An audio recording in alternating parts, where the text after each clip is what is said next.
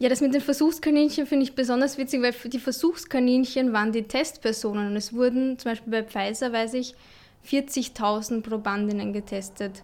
Das heißt, das ist viel mehr als sonst bei allen anderen Impfungen, also ein Vielfaches mehr. Das waren Versuchskaninchen, aber wir sind es sicher nicht. Und mein, mittlerweile kann man sowieso nicht von Versuchskaninchen sprechen, nachdem schon Millionen Menschen auf der Welt geimpft sind.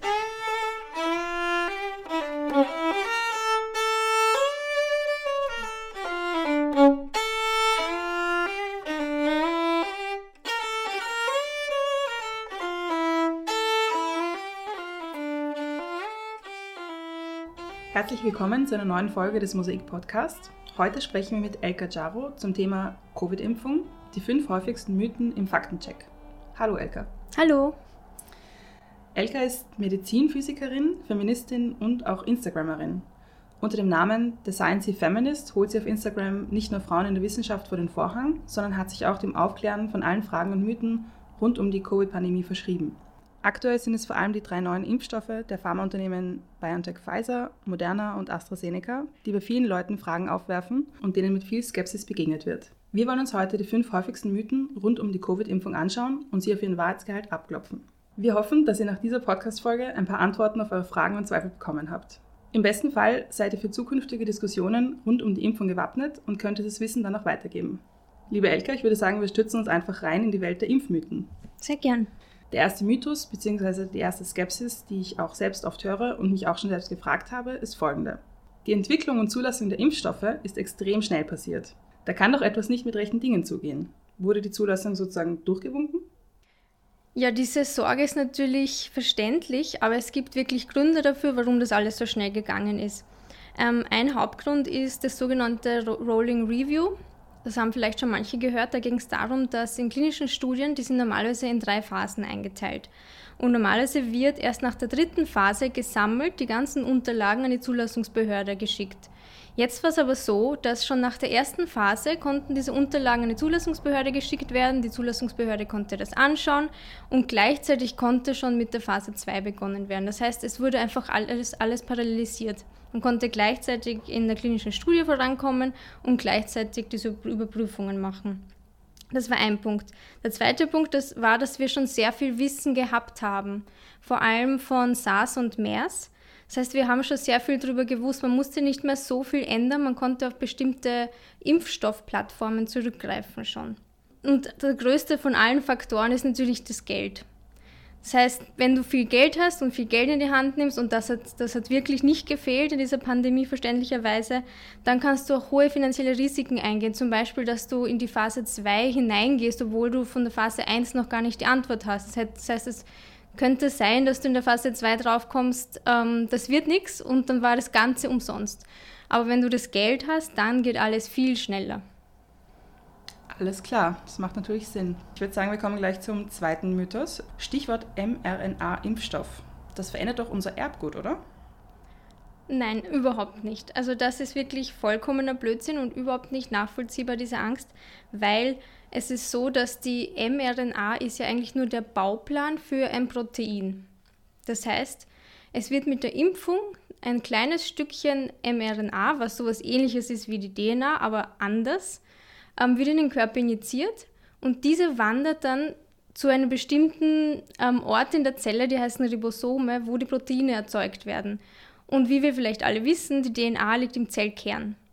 Und die mRNA sieht die DNA überhaupt nie, die treffen nie aufeinander. Das heißt, es kann überhaupt nicht sein, dass diese mRNA in die DNA eingebaut wird, weil das ist, liegt völlig woanders und selbst wenn sie sich treffen würden, was sie nicht tun, kann das nicht passieren, weil die mRNA eine völlig andere Struktur hat wie die DNA. Und außerdem der letzte sehr überzeugende Grund, warum das nicht sein kann, ist, wenn du eine Virusinfektion hast, Corona, was auch immer für eine Virusinfektion, passiert genau das, was bei der mRNA-Impfstoff auch passiert. Der Virus schleust seine mRNA in die Zelle hinein. Das heißt, nach jedem Schnupfen müsstest du eigentlich ein Mutant sein. Und das passiert natürlich nicht.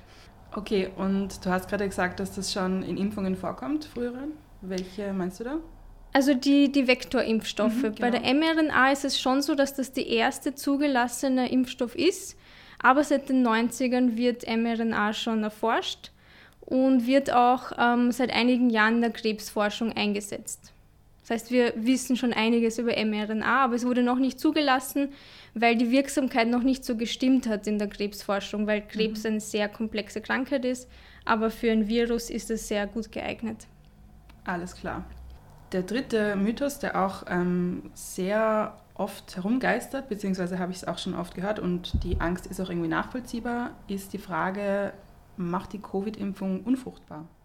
Ja, das ist eine sehr gemeine Lüge, die verbreitet wird. Und es ist auch nicht das erste Mal, dass das über Impfungen verbreitet wird, sondern man sieht auch 2004 zum Beispiel in Nigeria ist das über die Polio-Impfung verbreitet worden, 2014 über die Tetanus-Impfung in Kenia und meistens von Geistlichen.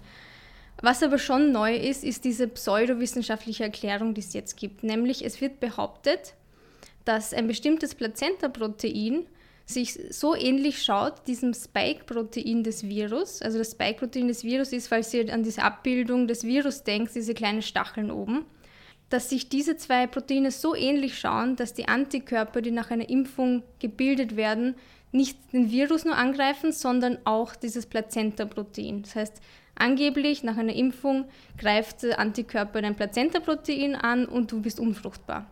Und da gibt es einmal sehr offensichtliche empirische Gegenbeweise, nämlich dass Frauen, die Corona hatten, haben ja auch diese Antikörper. Das heißt, die müssten ja auch unfruchtbar sein.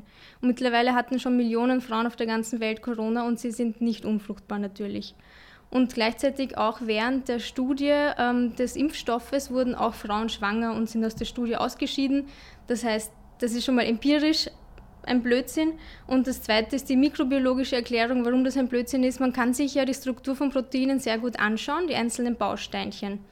Und wenn man jetzt die Bausteine vergleicht zwischen dem Plazenta-Protein und diesem Spike-Protein, sieht man, dass diese Unterschiede, äh, diese Überlappungen nicht so häufig sind. Wenn man die Überlappungen anschaut zwischen einem Plazenta-Protein und einem Schnupfenvirus, haben sie viel mehr Überlappungen. Das würde bedeuten, nach jedem Schnupfen wärst du auch unfruchtbar was auch nicht stimmt. Alles klar, gut zu wissen. Dann kommen wir gleich zum Mythos 4. Und zwar ähm, geht es da um die Langzeitfolgen. Und die Frage, die sich ja viele stellen, ist, wie das eigentlich mit den Langzeitfolgen der Impfung ist. Und zwar, dass wir das doch gar nicht abschätzen können. Und die Frage ist dann oft, ob wir nicht Versuchskaninchen sind. Ja, das mit den Versuchskaninchen finde ich besonders witzig, weil die Versuchskaninchen waren die Testpersonen. Und es wurden zum Beispiel bei Pfizer, weiß ich, 40.000 Probandinnen getestet. Das heißt, das ist viel mehr als sonst bei allen anderen Impfungen, also ein Vielfaches mehr. Das waren Versuchskaninchen, aber wir sind sicher nicht. Und mein, mittlerweile kann man sowieso nicht von Versuchskaninchen sprechen, nachdem schon Millionen Menschen auf der Welt geimpft sind. Aber was die Langzeitfolgen betrifft, verstehe ich natürlich, dass man, dass man da kurz äh, irritiert ist.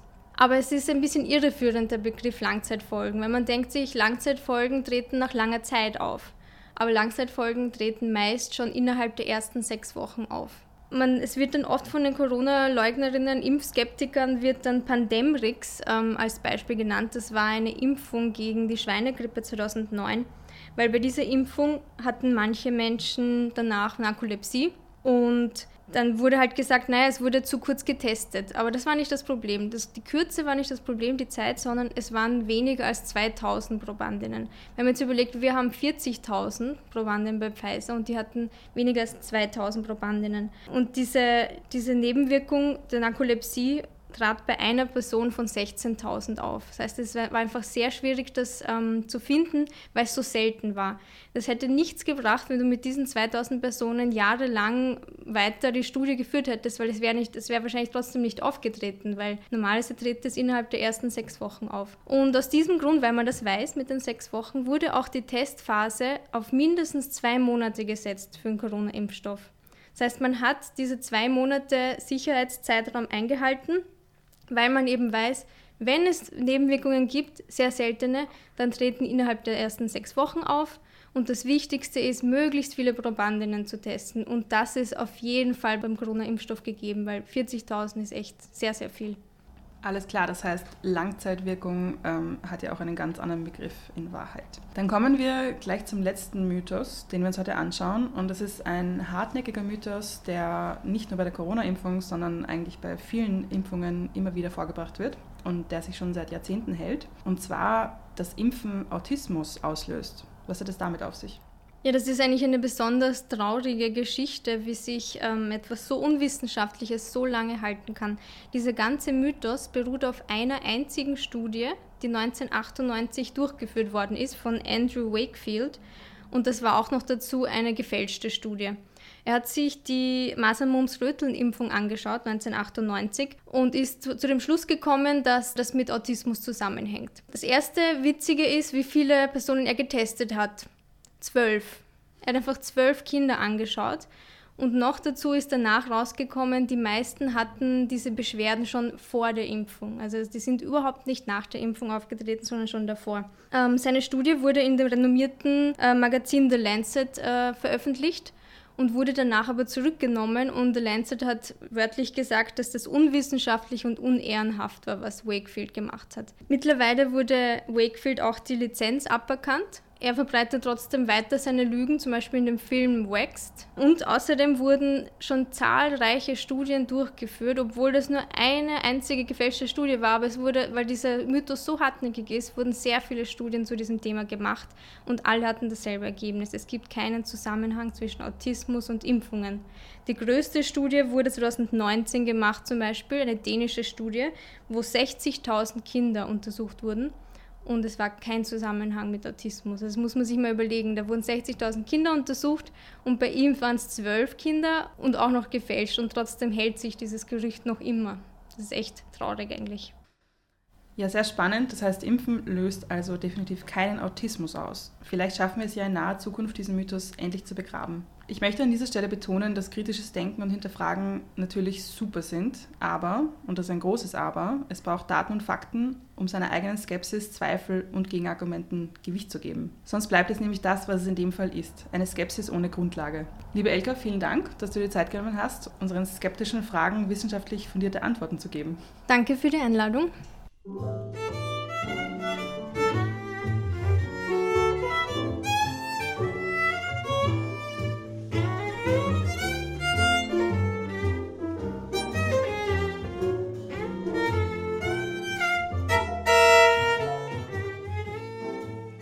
An dieser Stelle möchten wir noch darauf hinweisen, dass der Mosaik-Blog sowie der Mosaik-Podcast hauptsächlich aus ehrenamtlicher Arbeit entstehen. Wir sind aber auch spendenfinanziert. Auf www.mosaik-blog.at unter dem Reiter Spenden gibt es die Möglichkeit, einmalige Spenden, aber auch Daueraufträge einzurichten. Unterstützt auch du kritische Medienarbeit in Österreich. Damit bleibt mir nur noch zu sagen, danke fürs Zuhören und bis bald beim nächsten Mosaik-Podcast.